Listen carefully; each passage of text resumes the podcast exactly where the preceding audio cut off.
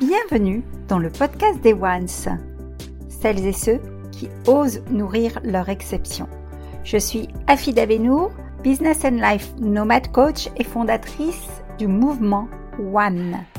J'ai créé ce podcast pour les chefs d'entreprise en crise d'identité que j'accompagne, pour les aider notamment à ne plus jamais se dénigrer, s'oublier ou perdre confiance et énergie pour créer un changement concret et un impact durable dans votre vie personnelle, relationnelle et professionnelle, rejoignez vous aussi le mouvement One.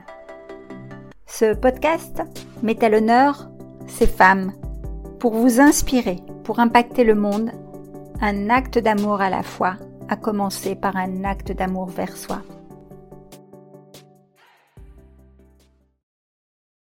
Bonjour les ones, celles et ceux qui osent nourrir leur exception. Aujourd'hui, je me réjouis d'accueillir sur le podcast des ones Elisabeth. Elisabeth Trévossen, bonjour. Bonjour Afida. Elisabeth est une cliente et pas que. Ça fait plusieurs années que l'on se connaît. On est même devenus amis. Euh, c'est une femme euh, dont je salue le courage et la résilience. Vous allez comprendre pourquoi. Elle va nous parler de son parcours, de sa façon d'être. C'est une entrepreneur dans l'âme et une entrepreneur qui s'amuse avec les chiffres. Renaître de ses cendres après les challenges que la vie a mis sur sa vie, sur sa route, Elisabeth permet de réconcilier les entrepreneurs avec la comptabilité en la rendant fun et accessible avec son approche business qui leur permet d'atteindre leur liberté financière et une meilleure gestion de leur temps pour avoir un business aligné et en pleine croissance.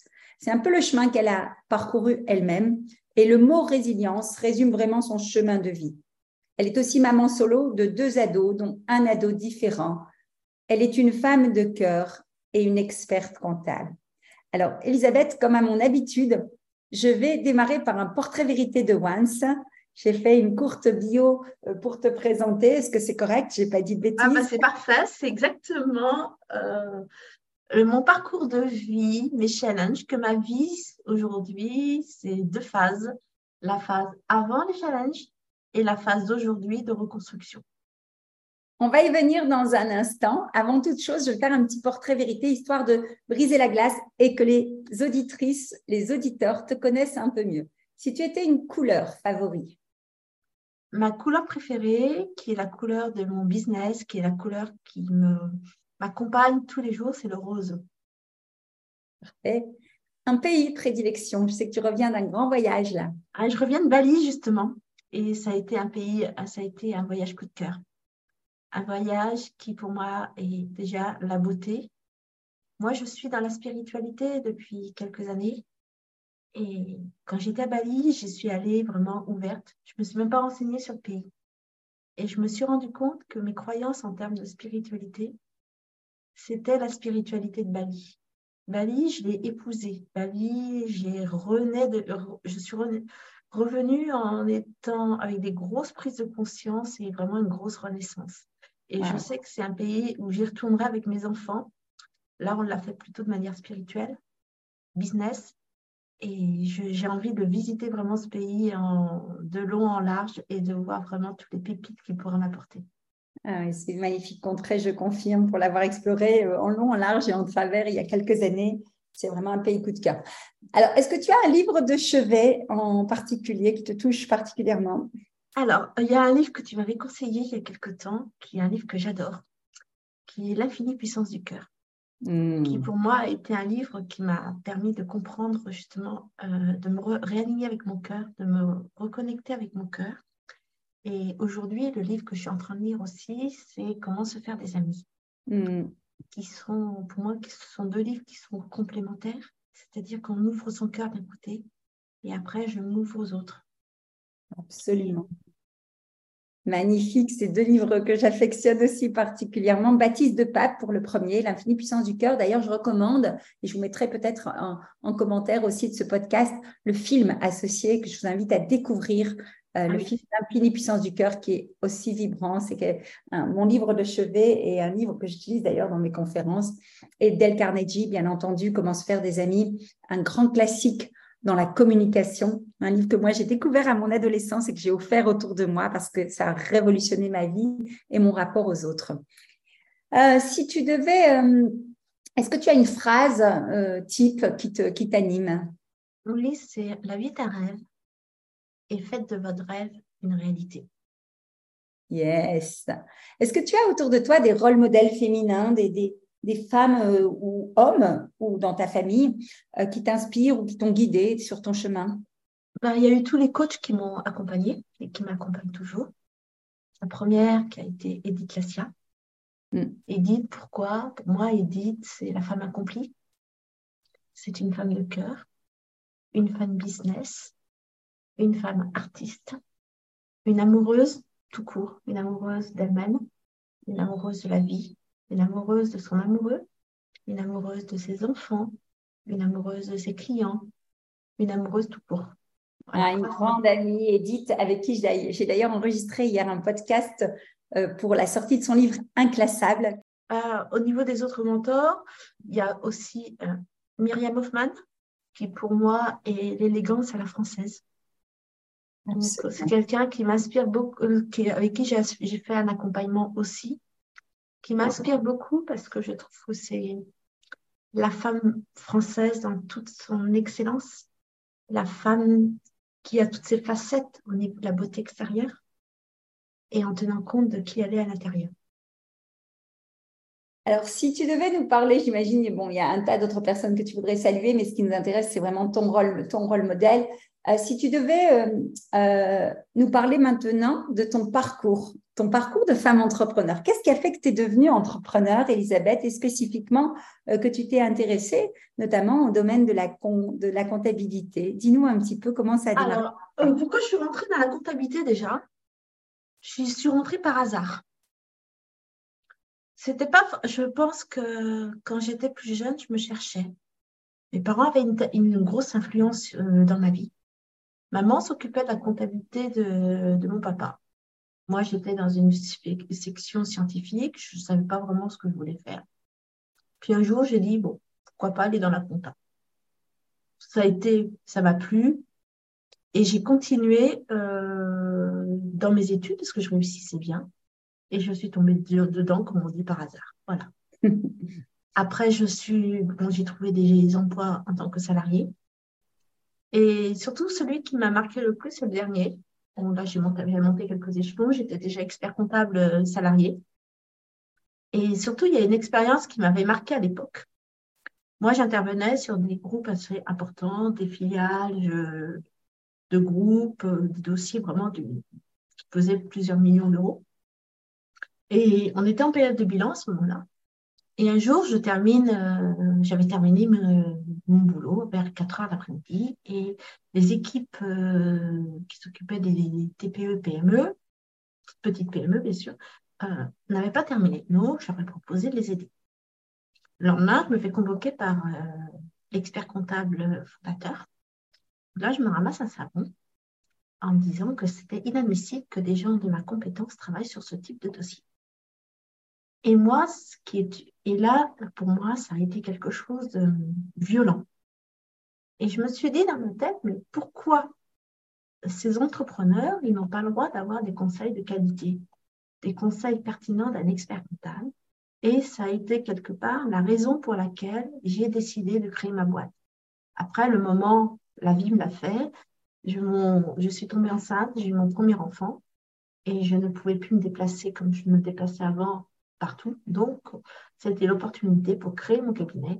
Et je, j'ai créé mon cabinet justement en ayant une approche, en apportant à toutes les entreprises, quelle que soit leur taille, des services qu'on ne trouvait à l'époque que dans les grosses boîtes. Wow. Tu as démarré donc seule.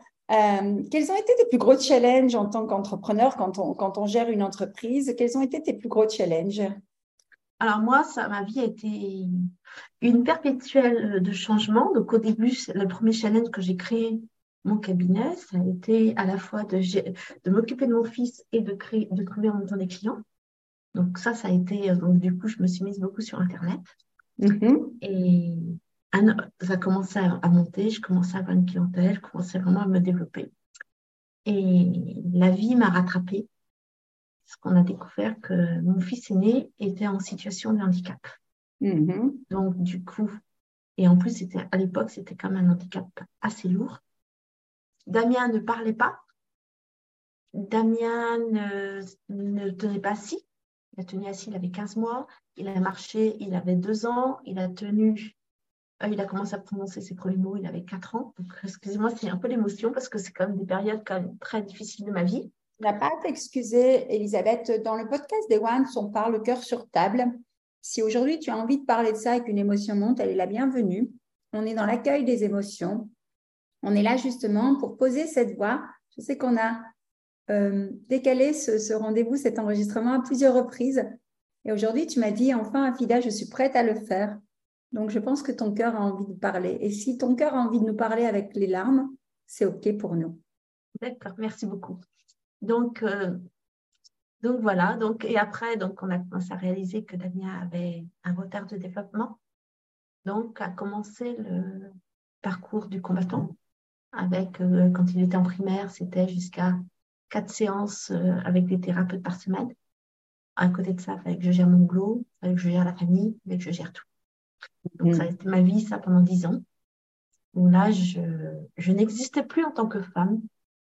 Je n'existais qu'en tant que maman et en tant que chef d'entreprise parce qu'il fallait que je maintienne quand même mon activité professionnelle. Mais c'était pas par rapport à du cœur. J'étais plus dans le cœur à ce moment-là. J'étais plutôt par, par, rapport à mes peurs. Parce mm-hmm. que si je, euh, si j'arrêtais mon activité professionnelle financièrement, on, sortait de cette équilibre familiale. Mm-hmm, on mm-hmm. n'aurait pas pu euh, assurer les dépenses primaires. Donc, euh, j'étais plus dans une énergie de manque qu'une énergie d'abondance à ce moment-là. C'est ce qui t'a fait tenir malgré tout et tu as avancé même dans la douleur. Et ensuite, donc, s'en s'est suivi euh, d'autres conséquences, j'imagine, sur le couple, etc. On va peut-être pas développer là, c'est pas l'objet. Mais euh, quelque part, euh, quelle femme tu es devenue grâce à ces épreuves? Ah, ah, ça, ça c'est cette première épreuve.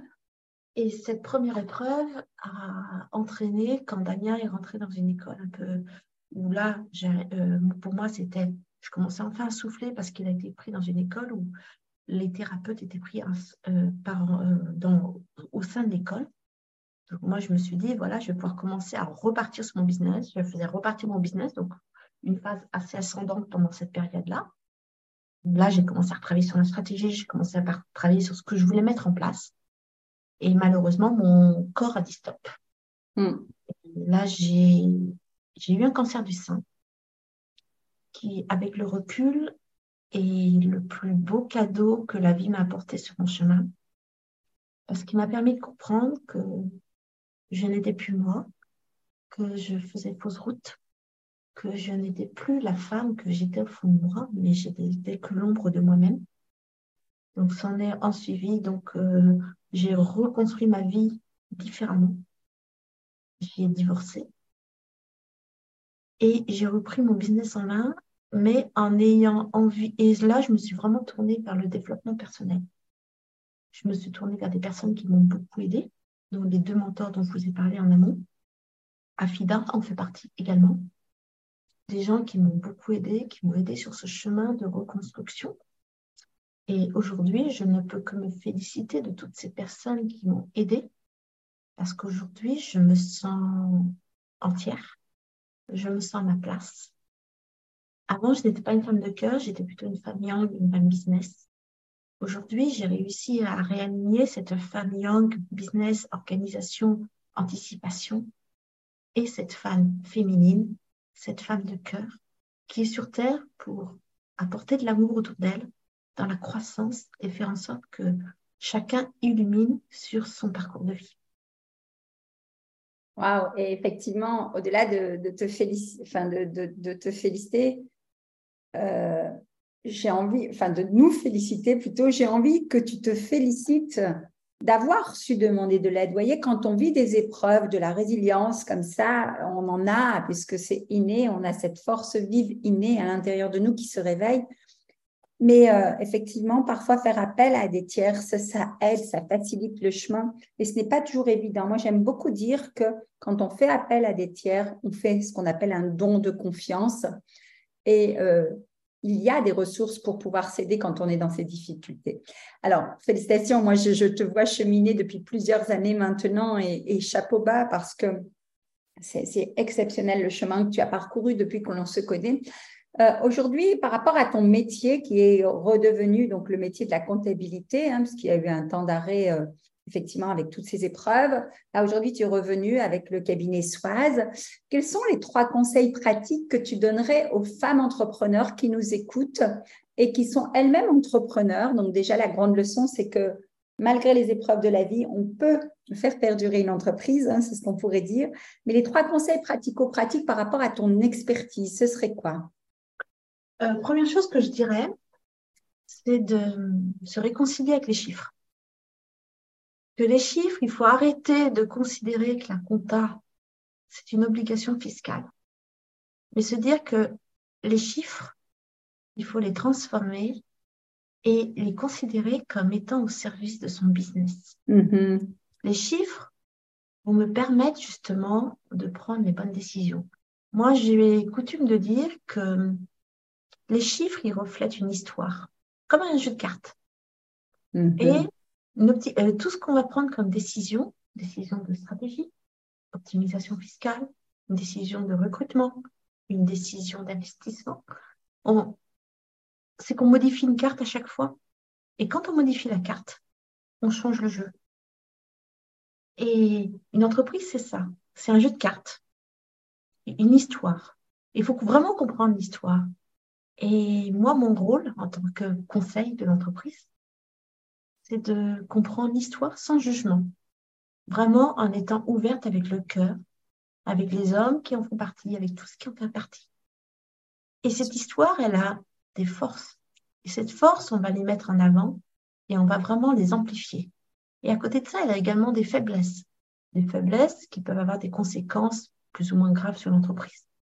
Mais ces faiblesses, pour les mettre en avant, on va les décortiquer, on va les analyser et on va les transformer. Et de façon à aider l'entreprise à réaliser son rêve, son rêve à la fois entrepreneurial, mais également son rêve en tant que personne physique. Parce que pour moi, l'entreprise est au service du rêve de l'entrepreneur. Ça peut être un rêve de business, ça peut être un rêve d'expansion, tous les rêves sont bons. C'est, il faut que le rêve soit aligné avec la personne que j'ai en face de moi. Rien n'est figé et euh, chaque histoire est différente. Exceptionnel. C'est rare d'entendre euh, des comptables ou des experts comptables ou des professionnels des chiffres parler ainsi. Le deuxième conseil que tu donnerais, ce serait quoi? Euh, C'est ce que je disais un peu, c'est de prendre l'entreprise, de, ne surtout pas écouter les leçons toutes faites. Chaque, comme je disais, chaque entreprise est différente. Le mhm. contexte est différent, l'environnement est différent, les hommes sont différents. Et on prend l'entreprise dans, dans une vision, pour moi j'appelle ça 360 degrés. 360 mhm. degrés sur deux aspects, qui est l'aspect, on tient compte à la fois l'aspect personnel, l'aspect professionnel. Et on tient compte de l'intégralité de l'environnement. Il peut aller de la gestion, du fiscal, du financier, euh, de, du, du juridique, en tous les domaines qui gravitent autour, de l'entreprise. Et on va prendre l'optimum par rapport à toutes ces options, par rapport à ce qui est le mieux pour l'entreprise et l'entrepreneur. Et le troisième conseil que tu donnes souvent, je sais qu'on échange souvent là-dessus, c'est à propos du cash. C'est ça en ah, entreprise. Ah, mais pour moi, c'est le cash. Essentiel. le, cash, le cash est king. Pourquoi C'est de ne surtout pas négliger son cash. Mm, mm. Et sans forcément travailler plus, on peut avoir plus de cash.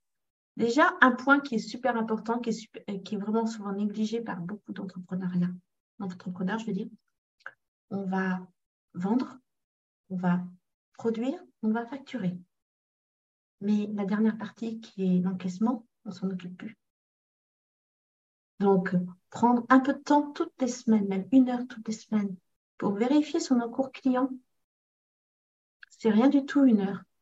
je relance mes clients et ça peut éviter des catastrophes, surtout dans la situation dans laquelle on vit aujourd'hui, où on a beaucoup d'entreprises qui se retrouvent en défaillance. Si moi, je n'ai pas anticipé qu'un client me paye, je ne suis pas à l'abri que dans deux mois, dans trois mois, l'entreprise soit en incapacité de me régler. Et donc, le cash, moi, je ne le récupérerai jamais. Hmm. Donc, il y a un autre point aussi qui est important, qui va être aussi le suivi de ces dettes fournisseurs. Pourquoi est-ce que je paierais une, facture fournisseur quand la facture arrive? Le cash, reste chez moi. Par contre, je vais payer ma facture fournisseur à la date d'échéance ou un petit peu avant pour montrer, pour maintenir mes relations commerciales avec mon fournisseur. Mais pendant ce, ce delta, moi, l'argent, il est chez moi. Absolument. Absolument. Merci pour ces précieux conseils, Elisabeth. Je sais que euh, le conseil que tu donnes souvent, c'est aussi d'être euh, dans un état d'esprit de croissance, se former en permanence et se dire que l'entreprise, euh, comme la vie, rien n'est figé. On l'a vu avec ton parcours. C'est vraiment avoir le bon mindset pour se relever en permanence et apprécier justement les périodes de flow pour préparer le futur. C'est vraiment ta vision des choses, hein, c'est ça? Mmh. Oui, complètement, complètement. Mmh. Waouh, waouh, waouh. Merci pour cette générosité de partage. Alors, euh, Elisabeth, tu as une actualité. Je sais que tu sors un nouveau format d'accompagnement. Tu peux nous en parler en, une minute? Oui, bien sûr. Alors, euh, moi, je, je, suis partie du principe, euh, et avec mon. Parce que moi, je me suis beaucoup formée en développement personnel. les entrepreneurs ne sont pas suffisamment dedans. Donc, je crée un mix entre l'expertise comptable, le contrôle de gestion et le développement personnel, mm. une sorte de coaching pour les dirigeants, où on va tenir compte des chiffres, on va regarder la situation avant et on va essayer d'être une sorte de, de béquille du chef d'entreprise pour l'aider à avancer. Donc, dans ce cadre-là, je mets en place, bien sûr, il y a le déclaratif classique. On va avoir un budget avec des tableaux de bord où on va suivre l'évolution de l'entreprise régulièrement. Et tous les mois, il y aura un rendez-vous avec moi où on analyse la situation passée, parce que c'est important de connaître le passé pour savoir ce qui coche. Et on va se donner un objectif mensuel par rapport à la vision de l'entreprise à 12 mois pour l'aider à euh, réaliser ces différents points et obtenir euh, les objectifs dont il a rêvé et donc au service de la vie directe de l'entreprise et du chef d'entreprise. Et dans cette offre aussi, on est en train de, ça c'est des choses qui vont être mises en place rapidement. Je voudrais mettre en place également un suivi trésorerie régulier. Parce que comme je disais, la trésorerie pour moi est le point le plus important et il ne faut pas non plus fonctionner comme fonctionnent beaucoup de chefs d'entreprise qui sont mon compte bancaire, c'est ma situation de trésorerie. Euh, je peux avoir aujourd'hui un compte de trésorerie à 100 000 euros.